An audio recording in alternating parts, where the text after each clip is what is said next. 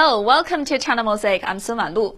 Chinese astronauts Nie Haisheng, Liu Boming, and Tang Hongbo, dubbed the trio who traveled to space on business, have been living and working on China's space station core module Tianhe for more than two months. Recently, they carried out extravehicular activities for a second time. Look at Nie standing on the robotic arm against the backdrop of the Earth. What a breathtaking scene!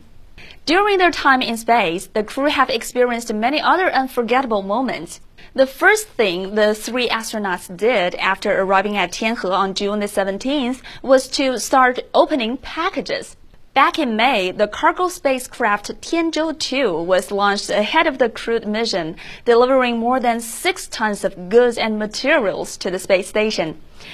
The more than 160 packages contained not only various parts and equipment to be installed and tested, but also the basic supplies for the astronauts. These included more than 120 kinds of space food carefully prepared by nutritionists. In the module, the astronauts enjoyed various dishes, teas, juices, and more to the enjoyment of Earth dwellers below. In addition, the crew work as each other's healthcare assistants, regularly taking blood samples and conducting tests, as well as routine ultrasounds. They exercise on the space station's specially designed treadmill and exercise bike to keep fit in a microgravity environment.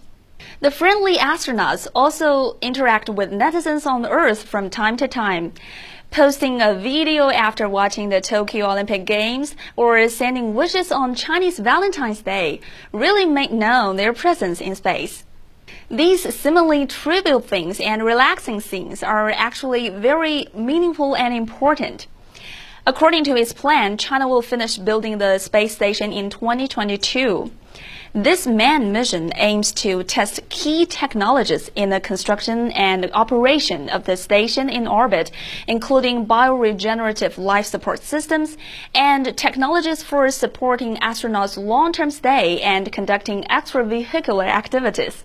Moreover, since the International Space Station, which has been in orbit for decades, could be retired as early as 2024 or possibly in 2028, construction of China Station becomes even more significant.